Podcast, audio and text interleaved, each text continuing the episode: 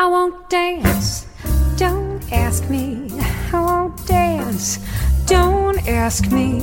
I won't dance, monsieur, with you. Olá, bem-vindos ao Simples Vinho, onde a gente desfruta toda a complexidade do vinho de forma simples, quase um bate-papo.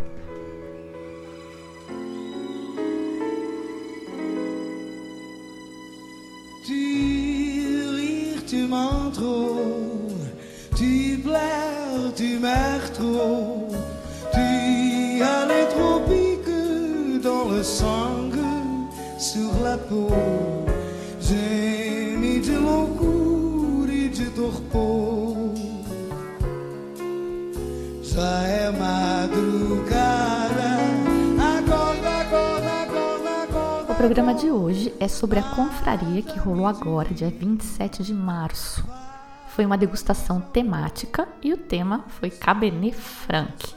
Essa uva tão antiga e que tá meio na moda agora, né? Pelo que eu tenho visto. Não é só lá em casa, não. Já falei muitas vezes de Cabernet Franc aqui, não dá para esconder que é uma uva que me agrada. Então hoje eu vou aproveitar para falar mais da terra natal da Cabernet Franc. E claro que tinha que ser na França, né? Sempre a França. Pois é, a região específica chama Libournais, que para vinho não quer dizer muita coisa, mas se eu disser que Libournais fica na margem direita do rio Gironde, já começam a soar as campainhas na nossa cabeça, certo? Parabéns para quem lembrou de Bordeaux. Ali então, em Libournais, na região de Bordeaux, na margem direita, se concentram os blends bordaleses que não são focados na Cabernet Sauvignon, ou seja, a base dos vinhos da margem direita é Merlot e Cabernet Franc, principalmente Merlot. Essa divisão entre as margens do rio, de um lado a gente planta isso e do outro lado a gente planta aquilo, não é capricho, não é um acordo de cavalheiros que eles fizeram. A gente já vem falando sobre isso ao longo de toda a trilha do enófilo, das confrarias, que os franceses estudaram profundamente os seus terroirs e fizeram limonadas com os limões que tinham. Então, eles fazem o que dá para fazer na terra com aquele clima que Deus mandou. No caso, então, o solo da margem direita é mais calcário argiloso e o da margem esquerda tem mais cascalho. Então, enquanto a Cabernet Sauvignon não vai tão bem na argila, que é um solo mais frio, dificulta a maturação, a Cabernet Franc e a Merlot, que amadurecem antes, se adaptam melhor. Por isso que ela é plantada na margem direita e a Cabernet Sauvignon na margem esquerda. Apesar de as duas variedades, a Cabernet Sauvignon e a Cabernet Franc, serem bastante parecidas em muitos aspectos, em termos de resultado, a Cabernet Franc gera um vinho mais claro e levemente menos tânico. Os aromas também são bem similares, mas a Franc tem uma nota característica de grafite, ou cinzas, ou canetinha dessas de criança. E os aromas também tendem a ser mais intensos, ela tende a ser mais aromática. Para quem não curte pirazina, a Cabernet Franc é um perigo. A pirazina são aquelas notas que o povo fala que é pimentão, né? Que tem um monte de gente que detesta e eu adoro. Bom, toda essa similaridade, essas semelhanças entre as duas variedades gerou desconfiança entre os antigos, mas foi só em 1997, tipo ontem, assim, que os testes de DNA mostraram que a Cabernet Franc é a mãe da Cabernet Sauvignon. Mãe ou pai, né? Sei lá. Aliás, os testes mostram que a Merlot e a Carmener também são descendentes da Cabernet Franc. No entanto, apesar de ser a origem de todas essas uvas, a Cabernet Franc não tem muito destaque em Bordeaux. Por lá, ela é coadjuvante nos famosos blends bordaleses.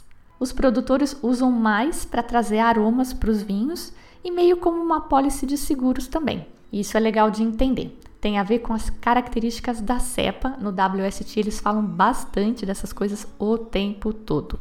É assim: a Cabernet Franc floresce cedo e também amadurece mais cedo que a Sauvignon, pelo menos uma semana antes.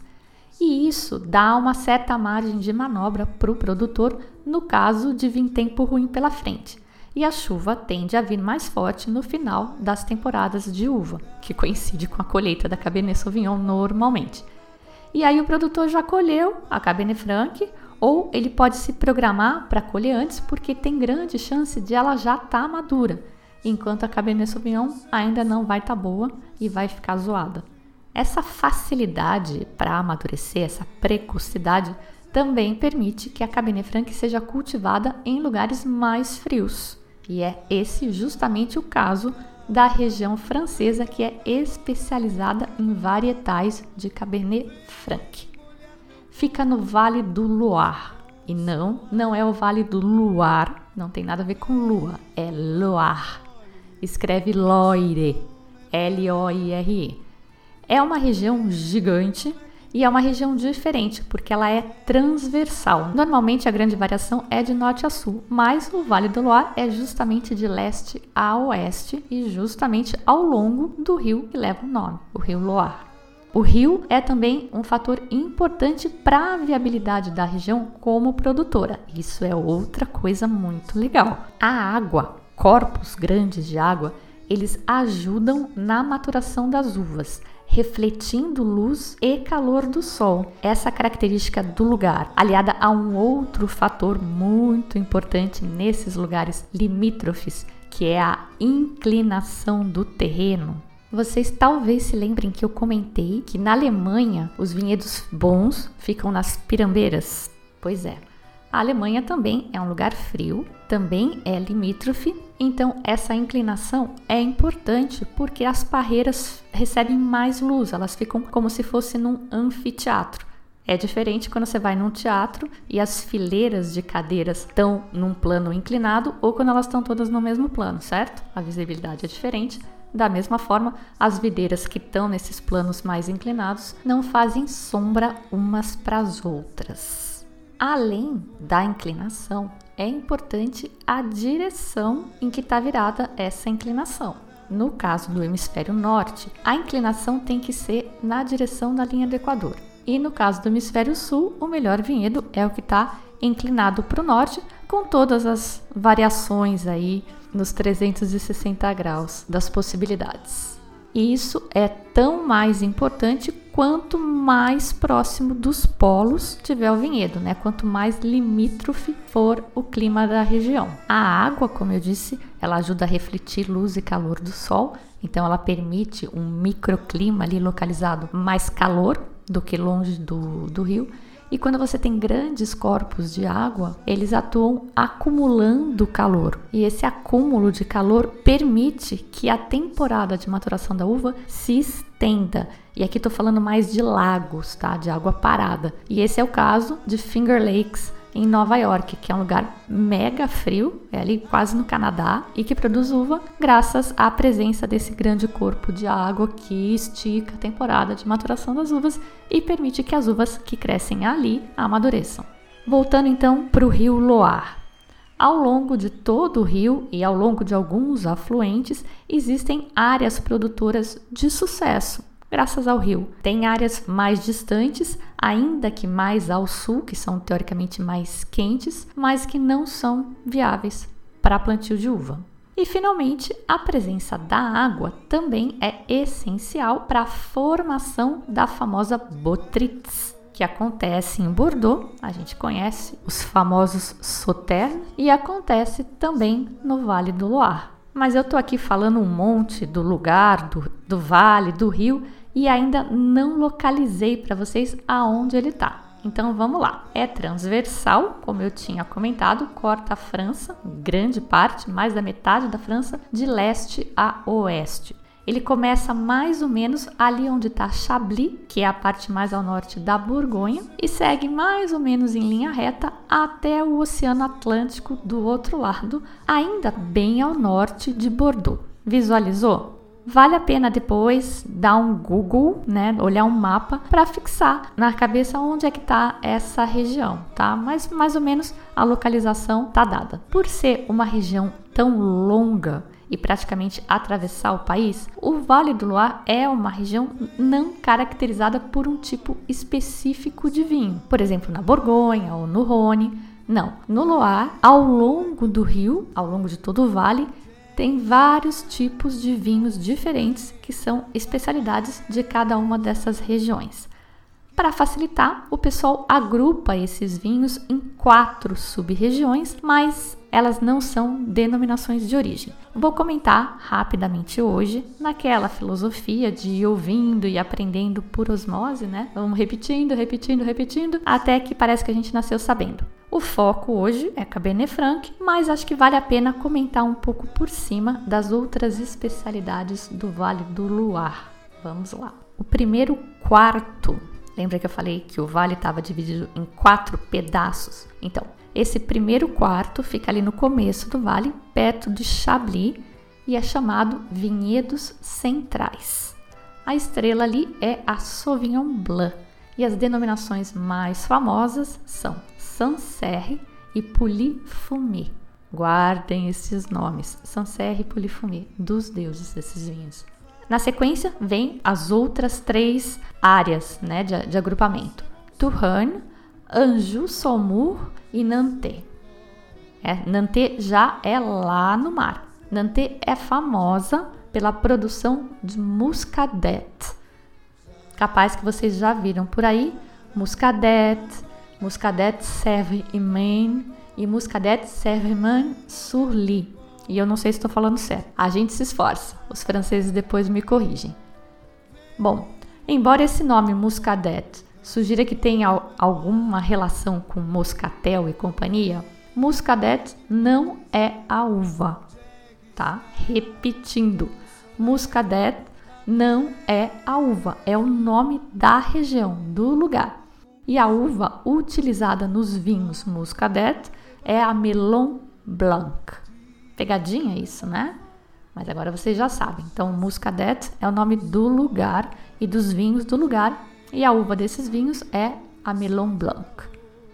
Falei das duas extremidades do vale, vinhedos centrais à direita e Nantes à esquerda, e entre essas duas temos Touraine e Anjou-Saumur que são as áreas que concentram a produção de Cabernet Franc.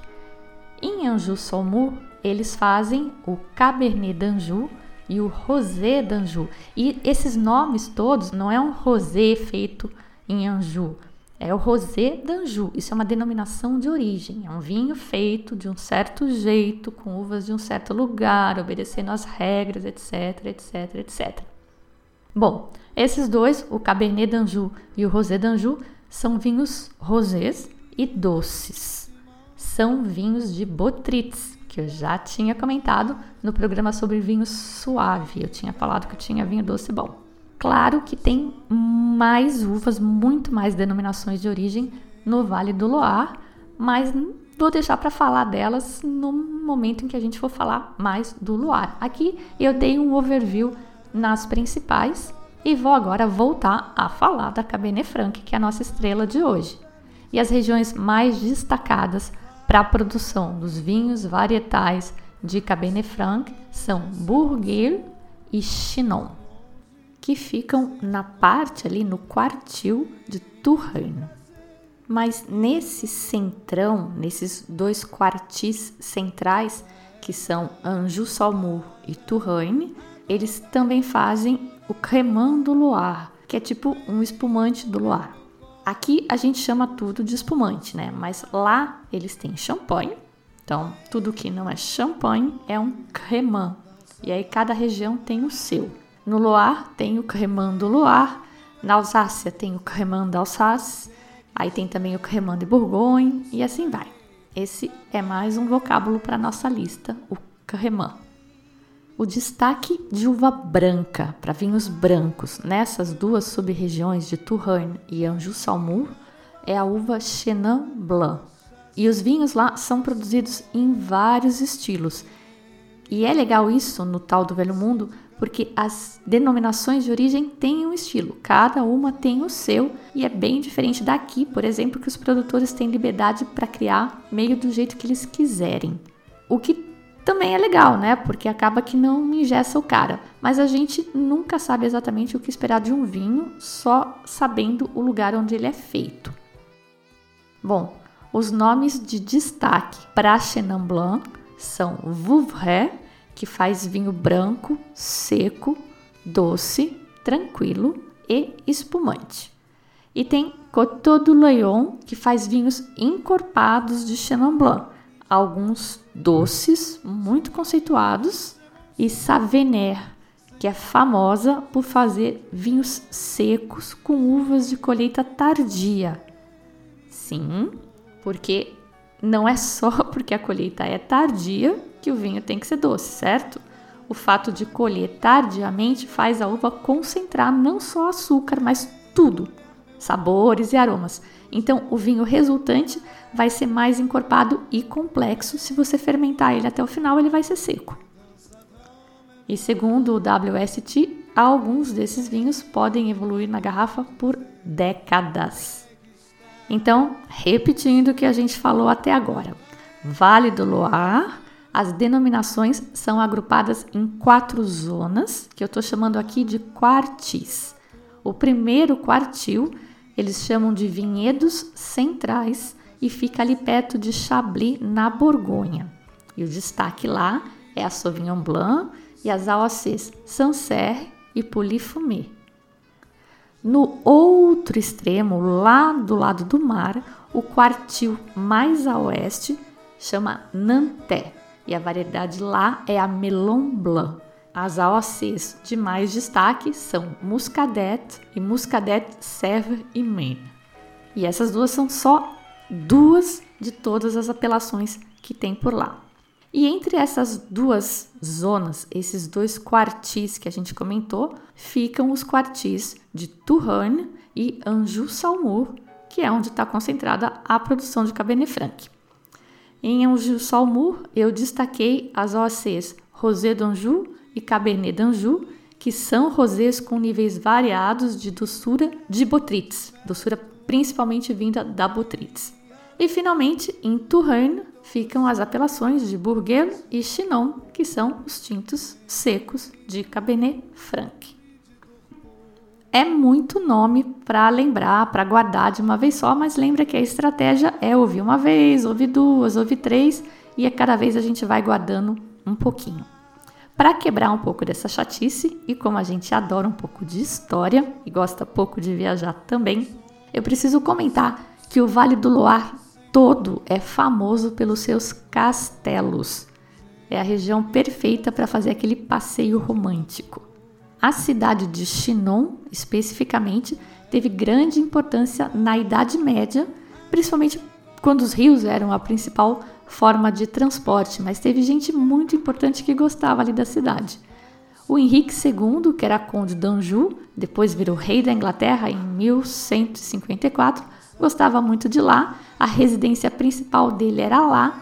Quando ele morreu, o castelo passou para um dos filhos dele, o Ricardo Coração de Leão, e depois para o outro filho, até que foi retomado pela França. Durante a Guerra dos 100 Anos entre a França e a Inglaterra, o herdeiro do trono francês meio que fugiu para lá, levou toda a corte e se instalou por lá. E lá ele certa vez recebeu uma visita muito ilustre da Joana d'Arc, que conta a lenda, foi lá, amando de Deus, contar para ele, dizer para o Charles VII que Deus garantia que era ele sim o legítimo herdeiro do trono e que ele tinha que brigar por isso.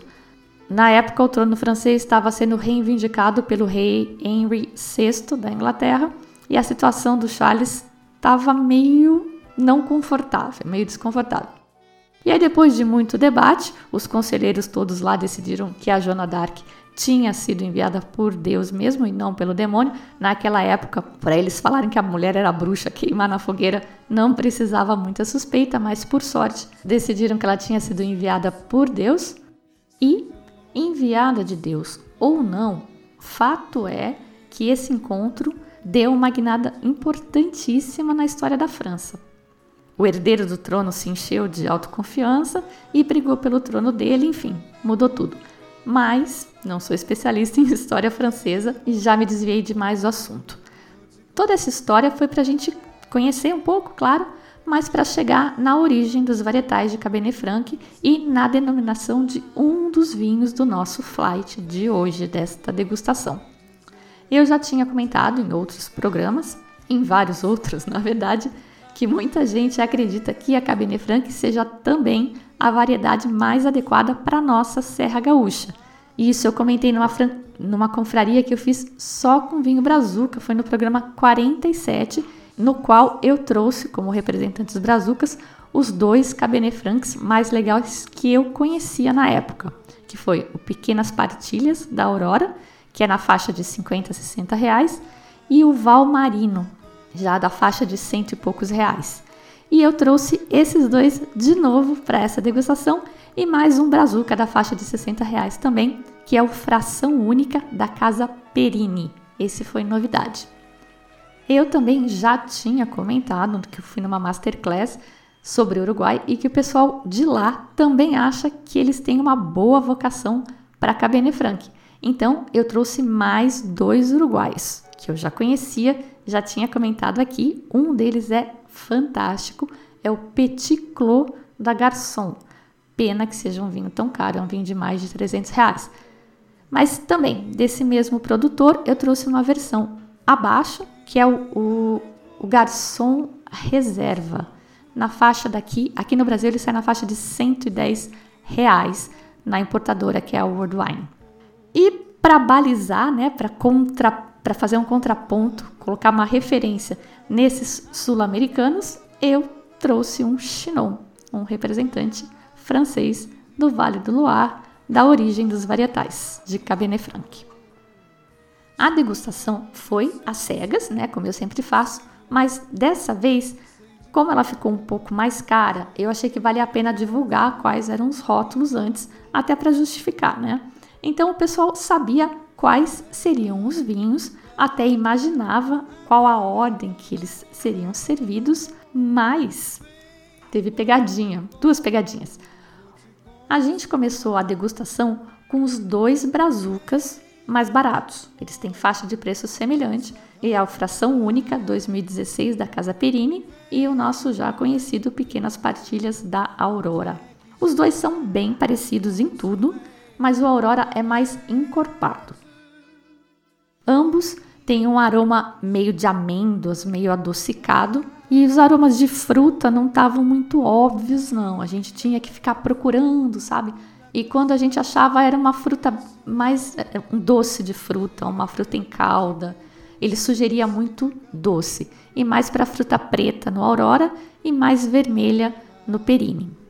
Sobre o Fração Única 2016 da Perini, tem bastante informação na ficha técnica, né? Então vamos aproveitar.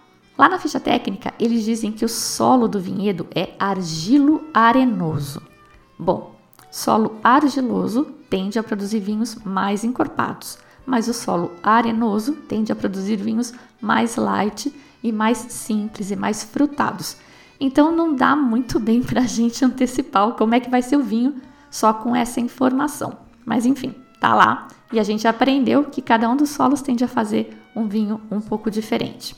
Fazendo um paralelo, também para ajudar a fixar na memória, se a gente lembrar da margem direita e da margem esquerda em Bordeaux, a margem esquerda tem o solo mais argiloso e quem vai lá melhor é a Cabernet Sauvignon, e a margem direita tem o solo mais arenoso e quem vai melhor lá é a Merlot e a Cabernet Franc. Voltando à ficha técnica do Casa Perini, fração única 2016. A produção por hectare é 5 toneladas.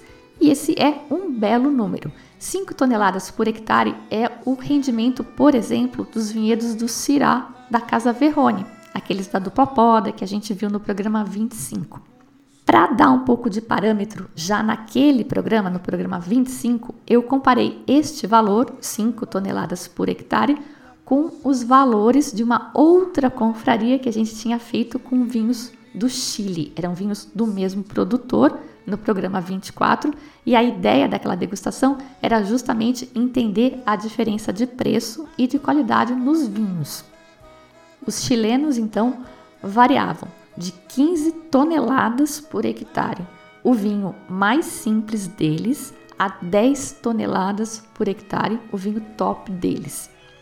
Ok, não é comparável à produtividade de um vinhedo no Vale do Colchagua, no Chile, e um na Serra Gaúcha, mas eu quis mostrar esses números para mostrar também um pouco dos desafios que o produtor brasileiro enfrenta.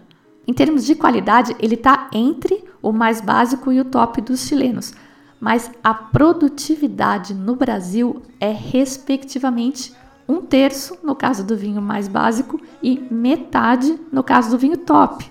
Então, falando de, de outra forma, de uma mesma área, de um mesmo vinhedo, de um mesmo tamanho, né? O produtor chileno vai tirar, digamos, 90 mil garrafas do vinho básico dele, que vai custar para o consumidor aqui uns 50 reais. E desta mesma área, ele tira 60 mil garrafas do vinho top dele, que é vendido aqui por 200 reais. Já o brasileiro, de um vinhedo do mesmo tamanho, que vai dar o mesmo trabalho, ou mais até, né? Porque no Chile eles usam muito a máquina. O produtor brasileiro tira 30 mil garrafas só. E esse não é um vinho que é vendido a 200 reais, nem a 100 reais.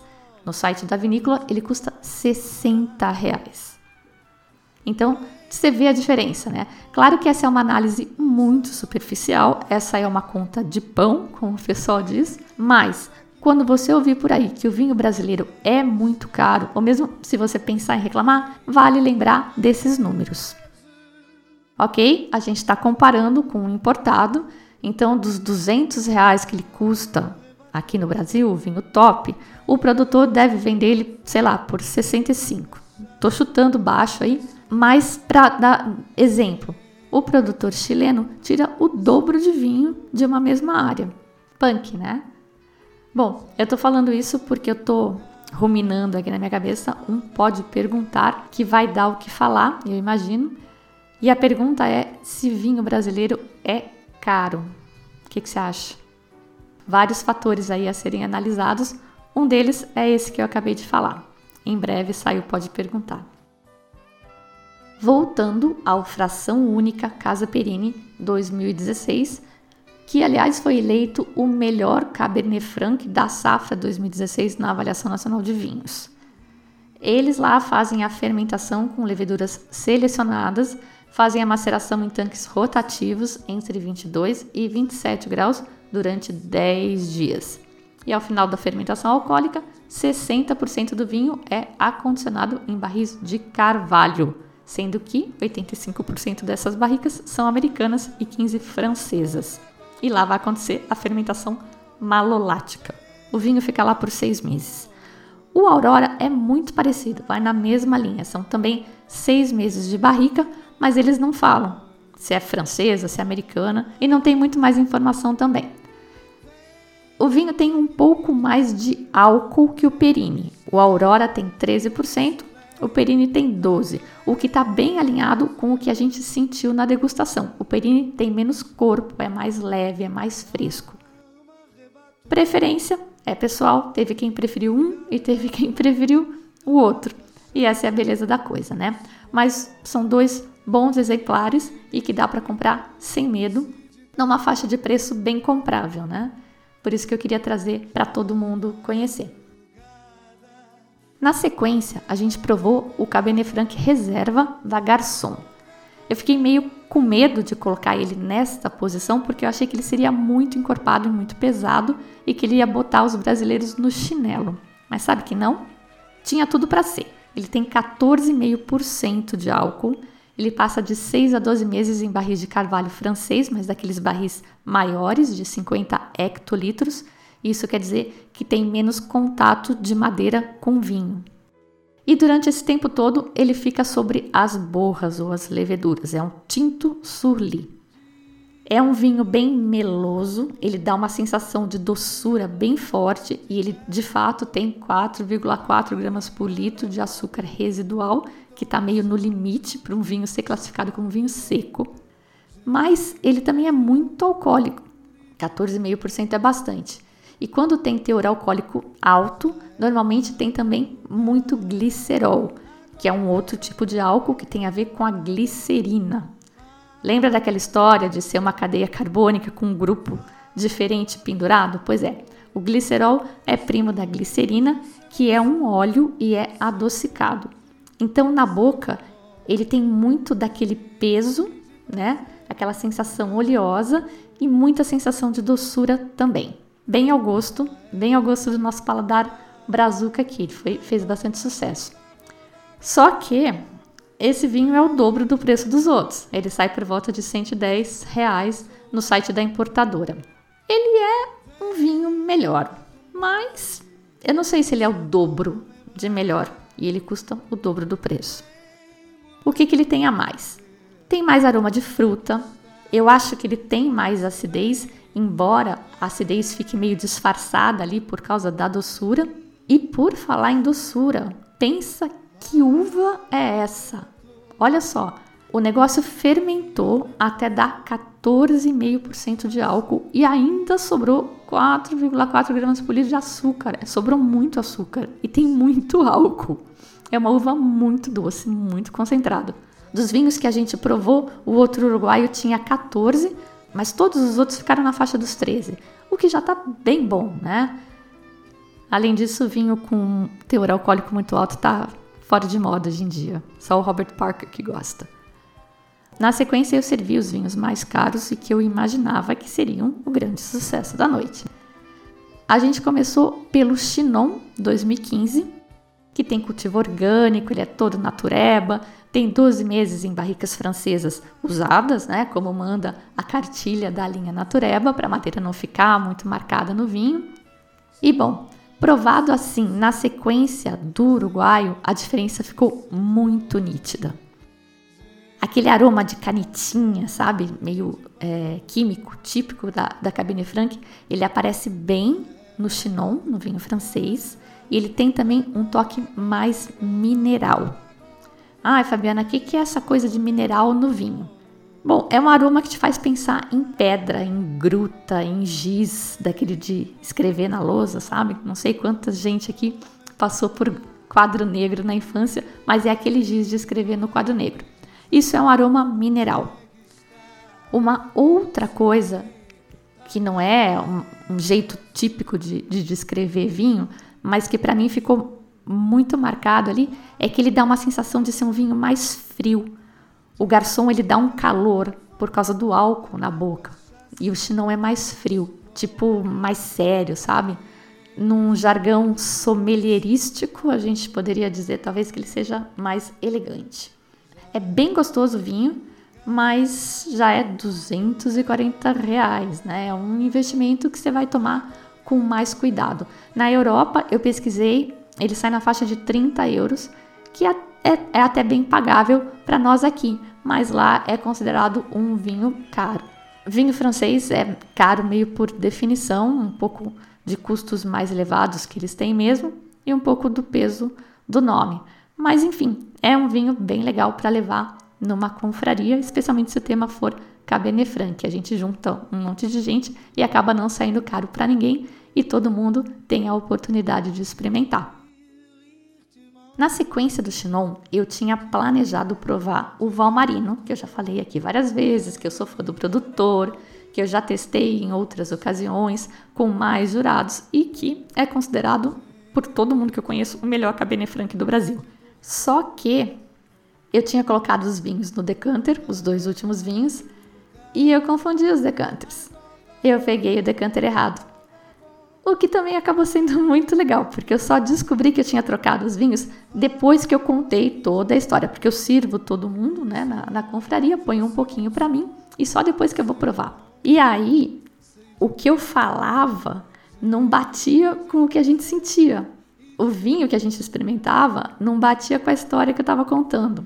E mais, eu tinha levado o Valmarino já na confraria de janeiro e tinha gente que tinha provado o Valmarino lá e estava provando ele de novo. E a gente se olhou e falou: Mas nossa, como esse vinho melhorou, né? Porque lá na, na confraria de janeiro a madeira estava muito mais marcada. Só que não era o Valmarino. Esse era o Petit Clos da Garçon.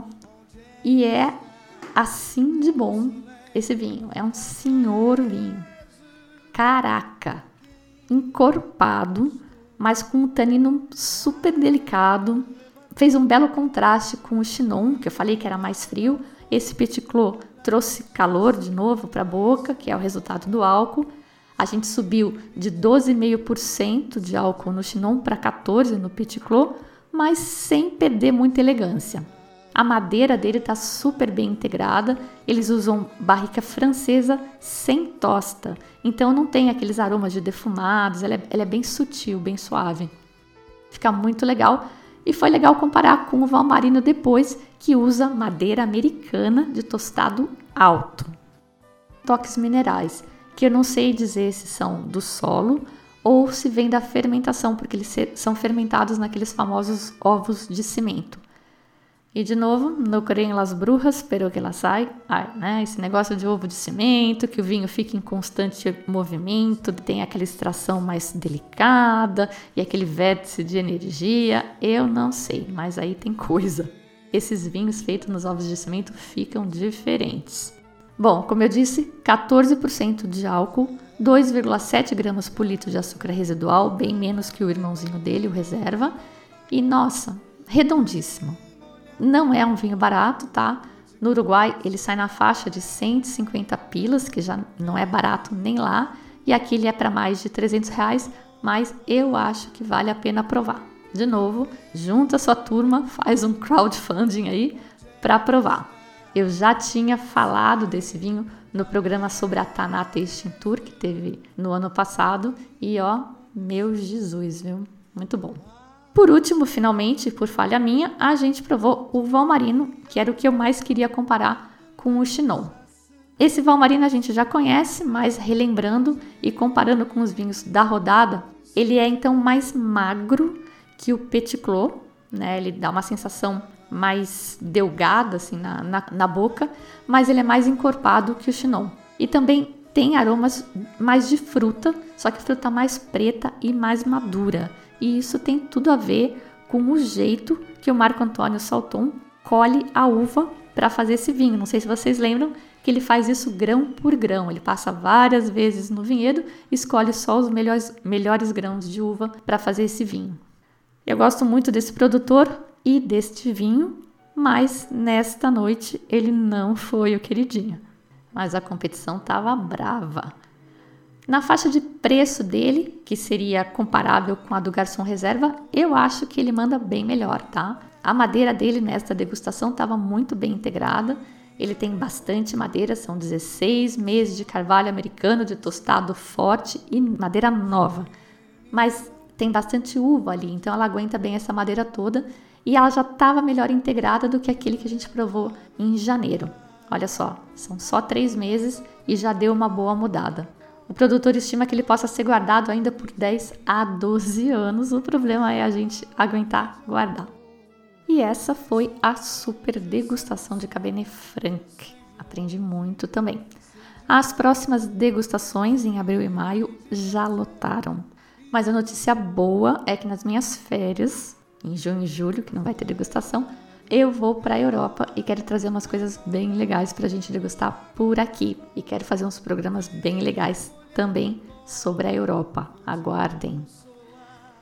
Queria agradecer ao André Maranho, que me alertou que alguns programas não estavam funcionando, e também ao Ricardo Alves, que me alertou que os quizzes não estavam funcionando, estavam zoados. A pessoa fazia o quiz e dava que ela tinha errado 100%.